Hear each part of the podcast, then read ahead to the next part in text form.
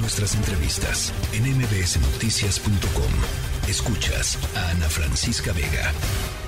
Bueno, pues se da una decisión importante en la UNAM con el nombramiento del nuevo abogado general de eh, la Universidad Nacional Autónoma de México. Aquí lo conocemos muy bien, hemos conversado con él en distintas ocasiones a lo largo de estos ya cuatro años aquí en MBS Noticias. Hugo Concha Cantú, me da muchísimo gusto platicar contigo, Hugo, ahora pues en tu, en tu condición de abogado general de la UNAM. Ana, qué gusto, este, te lo agradezco mucho ahora y las muy generosas palabras que has expresado, de verdad. Y pues a darle, aquí estamos a tus órdenes. A ver, quiero eh, arrancar la conversación pues preguntándote cómo es que llegó esta invitación. ¿Fue una sorpresa? Eh, ya lo tenías platicado con el, con el rector. Llega en un momento importante para la UNAM, Hugo, eh, metida de la universidad pues en medio del embrollo de la ministra Yasmín Esquivel y el presunto plagio de su tesis de licenciatura y con cuestionamientos serios también del abogado general pasado conforme o respecto de su aproximación a este tema, Hugo. Sin duda, Ana, bueno, obviamente todo el mundo lo sabemos, ha sido un momento complicado para las instituciones y específicamente para la universidad. No digo así en general porque creo, pues obviamente al ser los personajes que son, pues sí están como eh, otras instituciones de alguna forma involucradas. ante tu pregunta de cómo llega esto, bueno, pues el, con el señor rector yo ya llevaba trabajando algunas, algunas cosas en particular. Además fui consejero universitario en los últimos años, en donde el Consejo Universitario para la Audiencia es la autoridad universitaria que crea las normas de la UNAM. Entonces, a partir de ahí, pues sí, ya nos conocíamos y teníamos alguna relación. Pero, por supuesto, el primero, sorprendido gratamente por la invitación, pues, pues fui yo. Y creo que se da pues, en un momento importante en donde la universidad tiene que demostrar que no se va a quedar eh, quieta, digamos, frente a todo lo que ha sucedido, sino que vamos a hacer todo lo que esté de parte de la universidad, en la parte de la valoración académica, en la parte judicial, ahora que ha empezado y que de alguna forma está tratando, está deteniendo la valoración académica, por lo menos en lo que es la resolución del Comité Universitario de Ética, y, y tampoco va a parar la universidad en seguir trabajando, ya hay un conjunto de propuestas que el rector está por enviar a los órganos eh, correspondientes para modificar algunos de nuestros reglamentos y que situación se pueda garantizar que no se va a volver a presentar en la universidad, ¿no? El, el, eh, comunicado que emitieron ayer, que pues casi, casi unas horas después, digamos, del anuncio de tu llegada, eh, en el punto número dos dice que em, perdón, en el punto, sí, en el punto número dos dice que el Comité Universitario de Ética que estaba encargado, digamos, de determinar qué fue lo que sucedió eh, con, con, las tesis en, en, en cuestión, eh, está por, estaba por concluir o está por concluir sus, sus trabajos y su determinación. Eh, ¿Está por concluir? ¿Significa semanas, Hugo? ¿Significa días? Bueno, no dice que está por concluir, dice que está desarrollando su trabajo, pero yo te adelanto, sí, efectivamente está muy avanzado.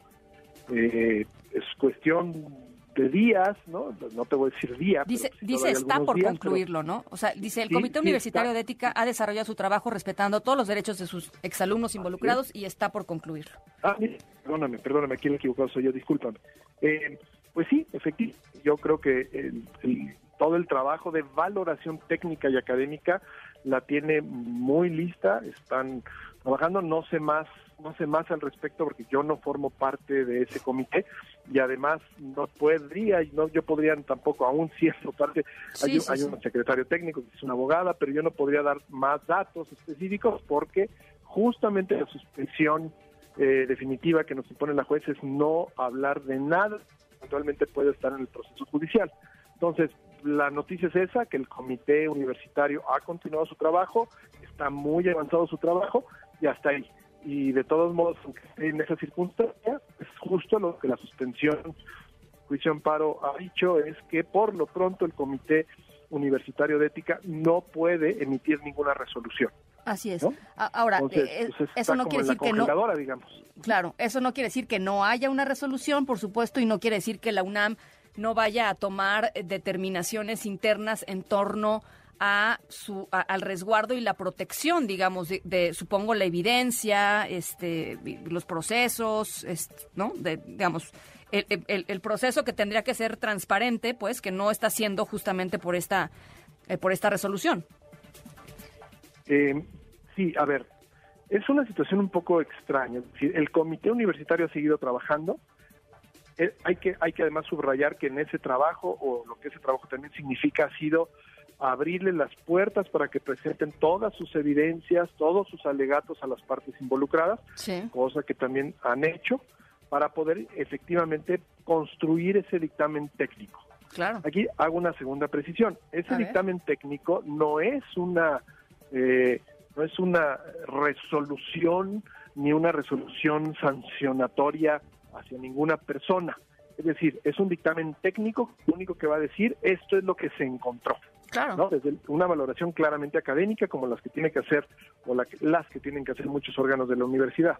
Una vez que ese dictamen técnico esté listo, y claro, esta es la parte importante, una vez que ese dictamen técnico pueda ya emitirse, ¿no? Eh, pues se turnará seguramente, de acuerdo al contenido del mismo, a la autoridad correspondiente de la universidad para que sea esta la que emita una resolución sobre lo que hay que hacer o lo que procede.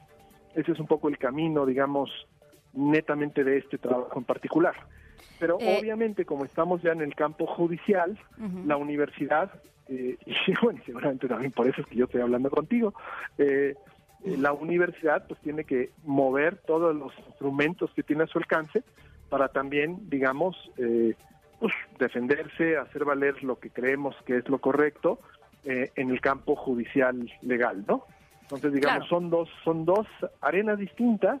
Una está trabajando, pero limitada, y la otra es ahorita la que tenemos que estar muy, muy, eh, ¿cómo podría decir?, activos para intentar, eh, pues justamente que se desactive esta suspensión en la que quedó el comité, que se revierta efectivamente y que pueda la universidad terminar su trabajo de valoración académica y, en su caso su resolución.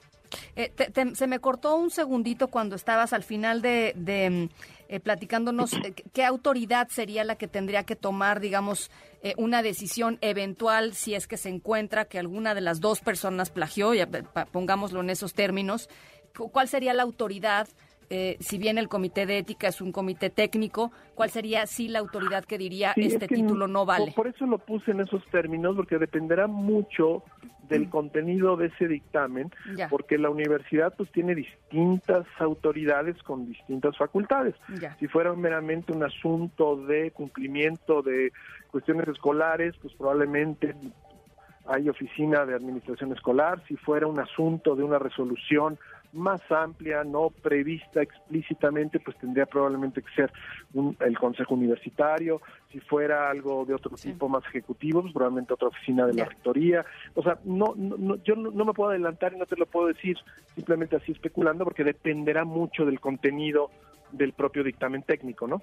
E, ese, ese contenido, digamos, ese dictamen técnico que se está creando, ¿lo, conoce alguien más fuera del comité de, ética de la UNAM? No, no, no. O sea, es el comité quien está trabajando. Yo no lo sé, otra vez digo, yo, yo, yo no estoy en ese, en ese comité eh, de ética, en ese comité universitario.